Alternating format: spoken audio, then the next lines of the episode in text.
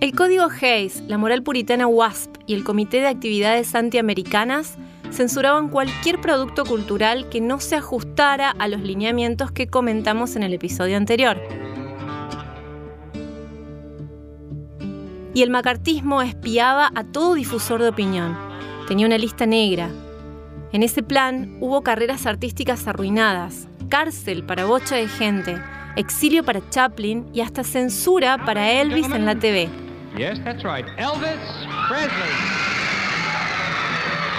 Las cámaras lo tomaban siempre de la cintura para arriba, evitando mostrar sus movimientos lascivos. Censuraron también a un cómic clásico que se llamaba Blondie, una comedia familiar en la que el hombre de la casa era medio aragán, no tenía auto y se escondía de los vendedores puerta a puerta para no verse en la obligación de comprarles nada. En Latinoamérica se conoció como Pepita y Lorenzo y era una especie de los Simpsons de la época, pero inocentísimos. Pepita y Lorenzo. Hubo condenas extremas, como la silla eléctrica para Ethel y Julius Rosenberg, un matrimonio judío de quien se sospechó espionaje.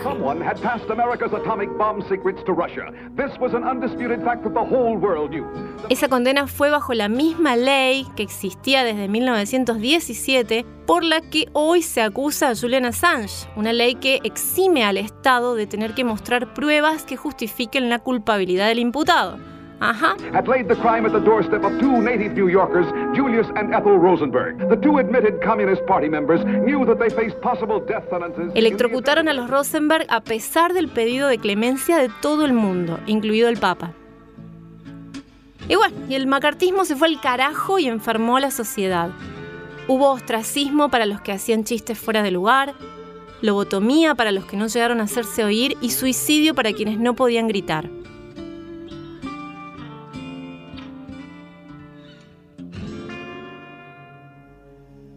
Arte, como siempre, denunciaba desde lo simbólico el estado de las cosas. En la literatura, con autores como William Faulkner, principal influencia de García Márquez, Faulkner hablaba de una naturaleza humana retorcida y publicaba historias sórdidas y terribles, ambientadas sobre todo en el sur estadounidense. El hombre era de Mississippi. Otro escritor, también sureño, Tennessee Williams, publicó novelas que hablaban del flagelo de la soledad, como Un tranvía llamado Deseo o El zoológico de cristal. El pintor Jackson Pollock, después de 1951, empieza con sus vertidos negros. Abandona su archifamoso periodo de goteo y se vuelve como dark. La pintura de Edward Hopper también, muy bonita y todo, pero mostraba eso, aislamiento, incomunicación. El mismísimo Charlie Brown aparece en el 50 junto a su perro Snoopy, reflejaba un poco el mood social oculto. Era un nene tristón y pesimista, ¿vieron? El dramaturgo Arthur Miller en 1953 publica la obra The Crucible como una metáfora oculta sobre el macartismo. Es sobre el juicio de las brujas de Salem. En fin, las cosas no andaban tan bien como se pregonaba y muchas personas se estaban cansando eran las señales de que estaban haciendo una contracultura en Estados Unidos. Los jóvenes se pusieron a cuestionar la idea de familia. Esto no es lo que quiero. No sé qué quiero, pero esto no es. Aparece la peli Rebelde sin causa con James Dean. Aparecen en la ficción temáticas que no tiraban un mensaje antisistema de manera directa, pero sí contrastaban con el prolijito mundo de mazapán y autobombo que contamos en el episodio anterior. Antisistemas había, por supuesto, pero ahora con fenómenos nuevos, porque incluso entre la gente blanca y conservadora había algunas manifestaciones, como unas pequeñas tribus urbanas llamadas hipsters. Estos eran fans de la cultura negra, de la música sobre todo, a su manera ya venían protestando contra el establishment desde los años 40 de forma aislada y poco productiva. Nada que ver esta subcultura con el hipster contemporáneo, ¿no? No se me quieran confundir. También eran jóvenes y venían de una clase media y media alta, pero eran pibes y pibas que estaban como en shock. Básicamente estaban horrorizados con la bomba atómica y la corrección política y se la pasaban implotando. Eran amantes de las drogas y del hot jazz. Alrededor de los hipsters nació el movimiento literario Beat.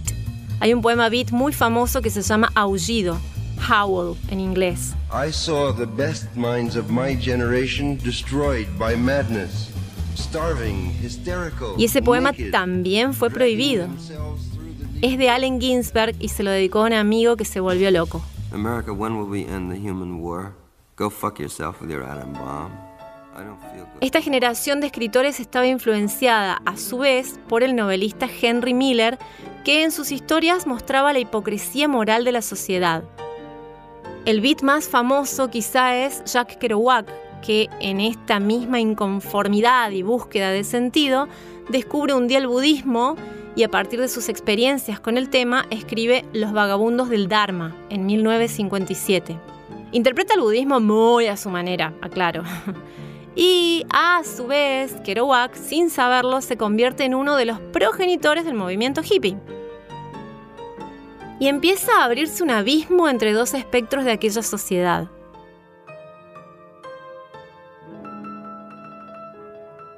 Los niveles de bienestar eran tan altos y tan celebrados que la diferencia con la gente que no estaba en el mismo track se empieza a notar mal. En aquel Estados Unidos todo el mundo tenía que comer, ese no era el problema, a diferencia de nuestros días. Pero se hace demasiado notoria la brecha social racial para alcanzar la calidad de vida publicitada ad nauseam en el país que acababa de derrotar al racista demonio nazi y en el país que se esmeraba por mostrar lo opaca y desesperanzada que era la vida cotidiana del mundo no capitalista. Así que, separados pero iguales, las pelotas.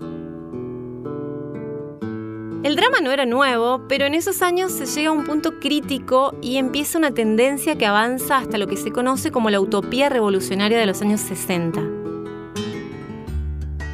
En el 54 tiene lugar la decisión Brown, que era el ok de la Corte Suprema para que una nena negra vaya a un cole de blancos porque para ir al suyo tenía que atravesar todos los días una zona re peligrosa y tomarse después como dos buses.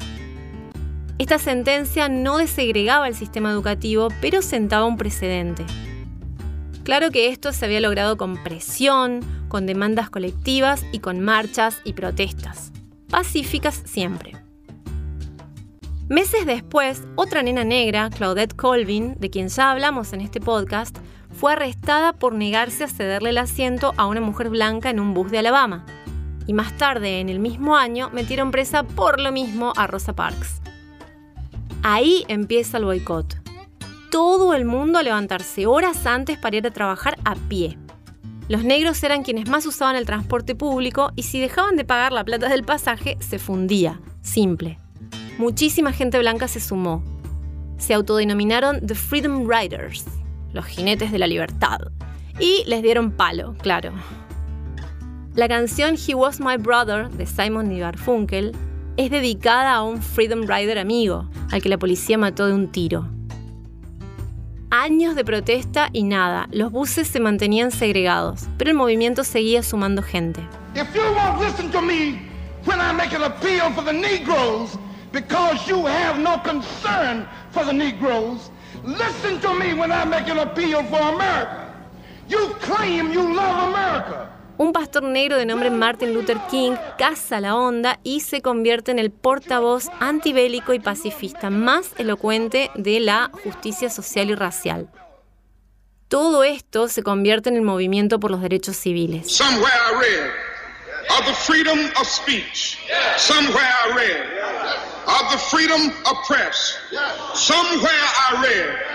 of the freedom of speech. Somewhere I read of the freedom of press. Somewhere I read that the greatness of America is the right to protest far right. We're not interested in interracial housing. We don't want your neighborhood. We want ours to be just as good. See, we don't want your schools, but we want our schools to be the highest and the best possible for our black progeny.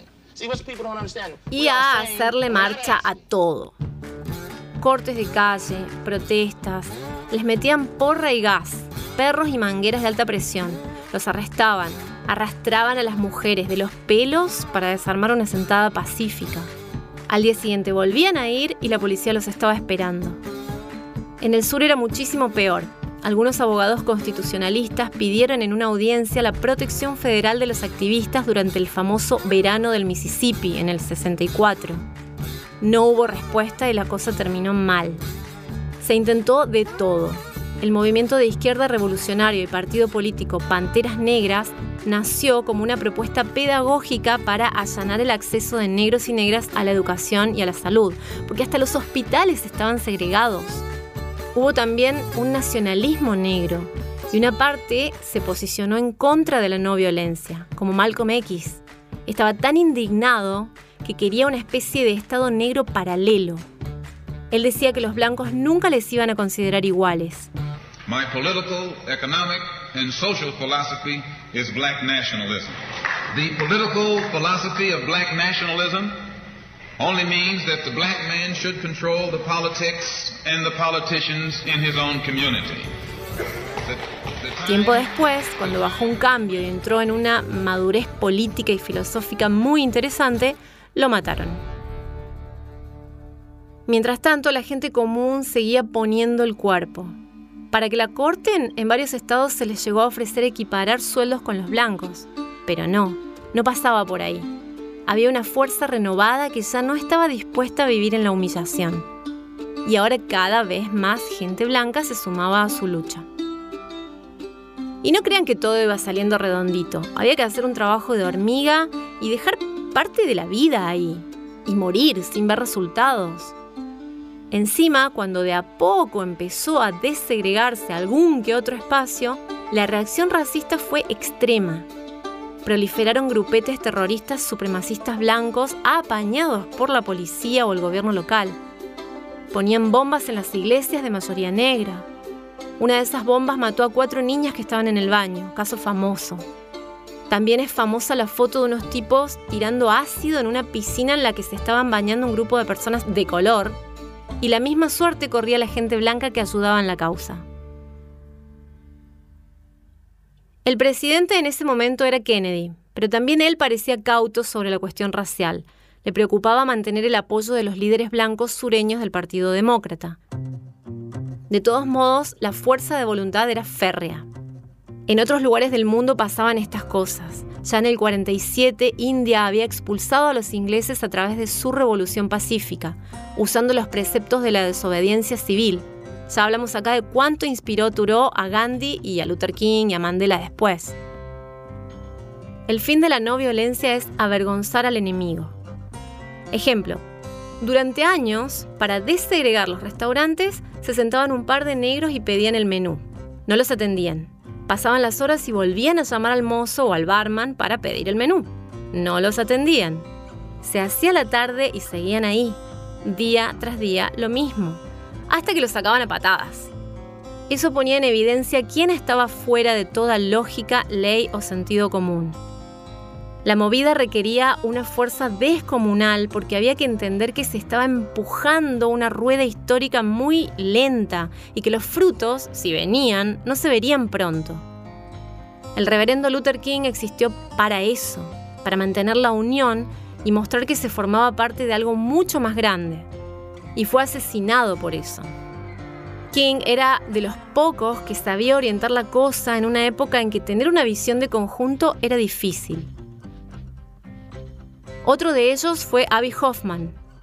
En una lucha simbólica, él y sus amigotes armaron el Partido Internacional de la Juventud. Hoffman es interpretado por Sacha Baron Cohen en la peli del Juicio de los Siete de Chicago. Este Youth International Party se conoce como los Jeepies tenían un modo muy particular de activismo. El candidato que presentaban era un cerdo, un chancho, sí. Y eran tranqui, pero solían terminar presos por su especial humor. Una vez juntaron como a 100.000 personas para exorcizar al Pentágono, para despojarlo energéticamente de su poder destructor, y se sentaron alrededor todos muy concentrados. Hay quienes dicen que en esa, por unos segundos, el edificio levitó. Y yo no sé cuán eficaz fue ese exorcismo, pero cuatro añitos más tarde tuvo lugar el escándalo de los Pentagon Papers.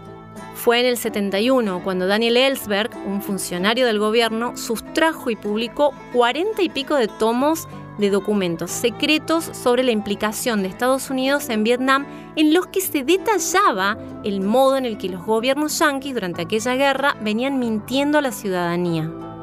Hay películas, claro, entre ellas una de Spielberg. Daniel Ellsberg, de 91 años, hoy, en este 2023, reclama públicamente al gobierno de Biden que retire los cargos contra Assange o que lo impute a él también, ya que el paralelismo entre los eventos es legalmente idéntico. La no violencia se convirtió en el referente ético de la contracultura y el referente sonoro fue el rock.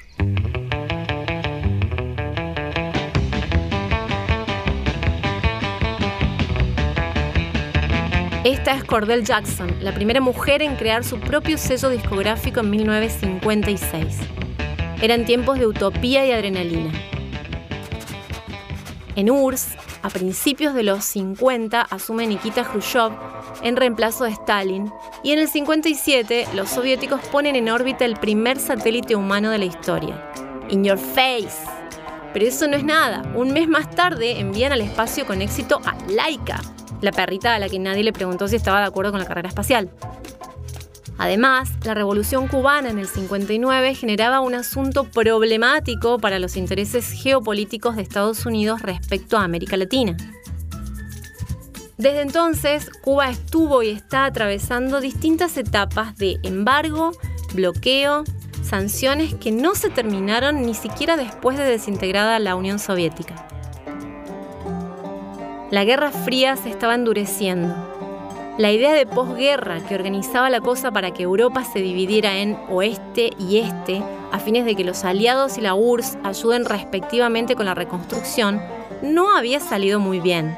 A los rusos de hecho no les quedó nada a favor. Les tocó el este de Alemania, la zona más pobre en recursos, y bastante maltrechos habían quedado entre todos los aliados, porque les recuerdo que no hubo para ellos plan Marshall ni nada parecido. Los aliados tampoco esperaron que URSS esté de acuerdo con lo pactado en Bretton Woods. Desde ahí en adelante, o sea, desde mediados de los 40, Estados Unidos jugaba con la carta blanca económica y financiera que a su vez le daba luz verde para interferir casi sin cuestionamientos en decisiones políticas de otros países. Esto le permitió hacer todo tipo de matufias, sobre todo en el suculento sur global.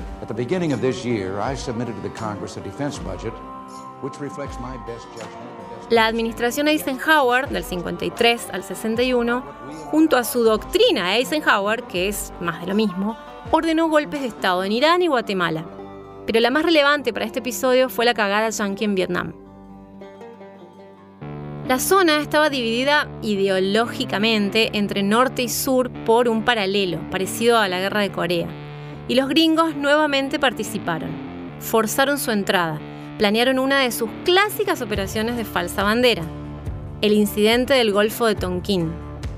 Lo de incidente es como para no perder el arte del eufemismo fue un fraude que les permitió meterse al sudeste asiático a darle masa indirectamente a su archienemigo diabólico, el fantasmagórico proyecto comunista.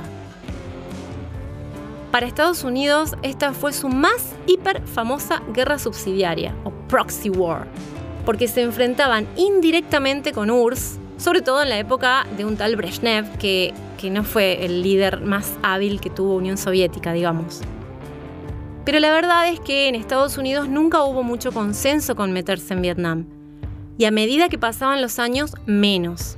Y sí, imagínate que tu gobierno, que ya viene creyéndose la policía del planeta, decida que había que achurar bebés, reventar chozas, aplastar cultivos, violar niñas e incendiar la selva para impedir un posible avance ideológico al otro lado del mundo en una zona que no representa amenaza alguna, ni para vos, ni para tus hijos, ni para tus nietos y durante 20 años estuvo en esa, hasta 1975. Así les quedó la cabeza a los soldados. Lo que pasaba en ese lugar no tenía nada que ver con lo que decían los diarios occidentales que insistían en la defensa de la patria. Los soldados yanquis iban con la noción de que era para ayudar a los vietnamitas buenos contra los vietnamitas malos. Pero al llegar se daban cuenta de que eso era un cuento de hadas. Y cuestionarlo estaba mal, obvio. Bill Earhart, un veterano, explica que en sus años de Vietnam alcanzó un punto en el que las preguntas que se hacía a sí mismo eran tan impronunciables que lo que menos quería era conocer las respuestas. Se puso en modo asesino automático con la única finalidad de que pasaran los días que tenía asignados allá para volver. Cuando lo hizo, estuvo años investigando hasta entender el contexto geopolítico real, la verdad por la cual había estado masacrando aldeas sin ver nunca un solo soldado enemigo. Sí, eso encima era rarazo, ¿no? O sea, ¿se acuerdan cuando Forrest Gump relata que caminaban todo el día y se la pasaban buscando al tal Charlie ese? Es porque los soldados del Vietcong se camuflaban muy bien se movían por debajo de la tierra en túneles y eran grosos francotiradores. Así que las tropas gringas se la pasaban torturando comunidades enteras para que alguien suelte alguna data. Los civiles que sobrevivían a esa paupérrima e ineficaz estrategia se ponían a colaborar con el Vietcong, por supuesto, este no necesitaba reclutarlos. Durante los últimos cuatro años, Estados Unidos llegó a un punto de frustración tal que arrasó todo lo que pudo con napalm y bombarderos B-52. Hay análisis historiográficos que sostienen que se lanzaron más kilos de bombas que las que usaron las potencias del eje en toda la Segunda Guerra Mundial. Es un trauma difícil y tratan de explicárselo a sí mismos a través del cine en más de 100 películas. Apocalypse Now lleva a un extremo la degradación moral humana en aquel conflicto. Y otra especie de extremo es Predator, sí, de 1987. Es muy interesante porque es un guiño a la propia confusión y negación de Estados Unidos con respecto a lo que pasó en aquel país asiático. Aunque la trama no transcurre en Vietnam, sino en América Central durante alguna de las tantas guarradas yanquis ahí, los enfrentamientos dentro de la película desaparecen en el propio entorno selvático. La violencia brota del propio paisaje, digamos mucho estupor, pocos tiros. Según el libro Inventing Vietnam, The War in Film and Television, Predator se centra deliberadamente en la propia incapacidad estadounidense para representar esa guerra. Y a la vez es una metáfora de la muerte remota e invisible que Estados Unidos le propina en los 80 a miles de personas en Nicaragua, sin hacerse cargo de que está aterrorizando a todos para derrocar al gobierno de turno por no ser afín a sus intereses, como siempre. Cuando Schwarzenegger finalmente hiere de muerte al depredador, se le para encima y le pregunta, ¿qué diablos eres? El alienígena responde con una voz impersonal, como, como simulada por computadora. ¿Qué diablos eres? What the hell are you?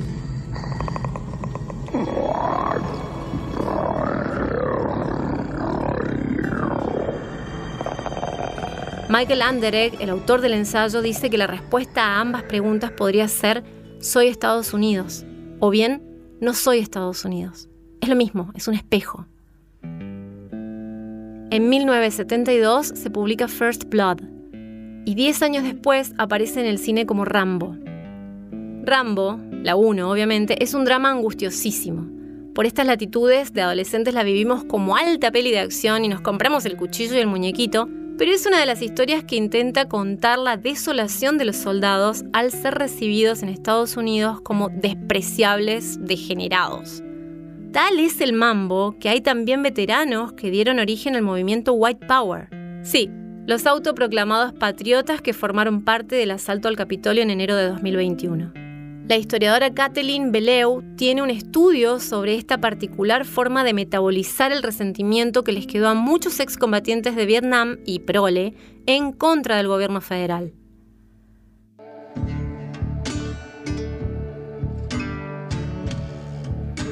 En esta época de grandes cambios de conciencia, la presión social por los derechos civiles y por la retirada de Vietnam se amalgaman en una sola cosa debido al componente antirracista. Muhammad Ali se niega al reclutamiento diciendo, no, no, no, no, no. Primero, a mí ningún Vietcong me ha llamado nigger.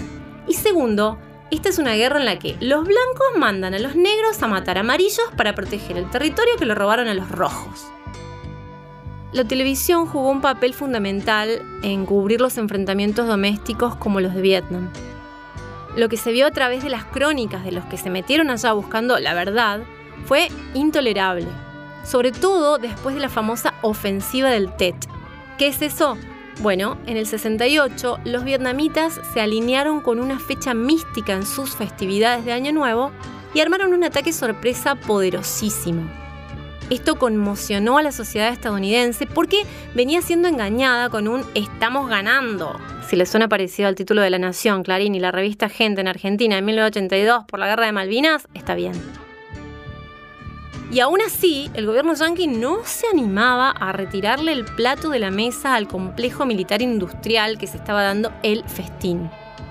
Al despedirse de su mandato, Eisenhower en el 61 habló por TV e introdujo esa expresión, el concepto de Military Industrial Complex.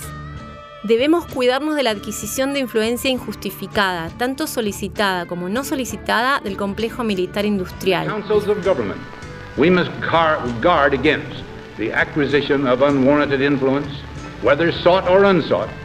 By the military industrial complex.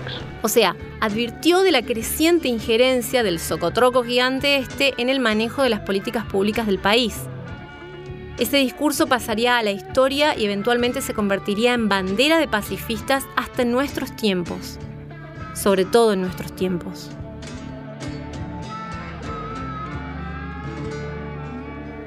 Una parte de Estados Unidos está decidida a negar la propia monstruosidad de los conflictos en los que se mete. Pero hay otra parte de Estados Unidos, la que toma las calles y dice no somos esto. Muchos y muchas dejaron la universidad o el trabajo y se fueron a vivir a la devastada Vietnam en comunas autoconvocadas. ¿Para qué? Para ayudar allá en lo que se necesite. Reconstruir, cultivar, cuidar niños, ahorraron plata para el viaje y abandonaron su American lifestyle para tratar de sanar las heridas, para pedir disculpas en nombre de su país. Gente anónima pero tan grande como los pacifistas famosos que mencionamos a lo largo de todo este podcast. Personas que, como ellos, dejaron parte de su vida en la movida por la paz. Eso también es vivir bien. Es otro American Way. Y es, ¿por qué no?, el verdadero patriotismo. Seguimos después. Qué bueno que llegaste hasta acá. Te contamos que somos una productora que se sostiene y crece con el aporte económico de sus oyentes. Si te gusta nuestro contenido, te invitamos a formar parte de este proyecto con un pequeño aporte mensual. Si podés hacerlo, nos das una gran ayuda para seguir produciendo más y mejores series. Ingresa a parquepodcast.com barra suscríbete y acompáñanos en este viaje. Además, si te gustan los contenidos, no te olvides de seguirlos y calificarlos en Spotify.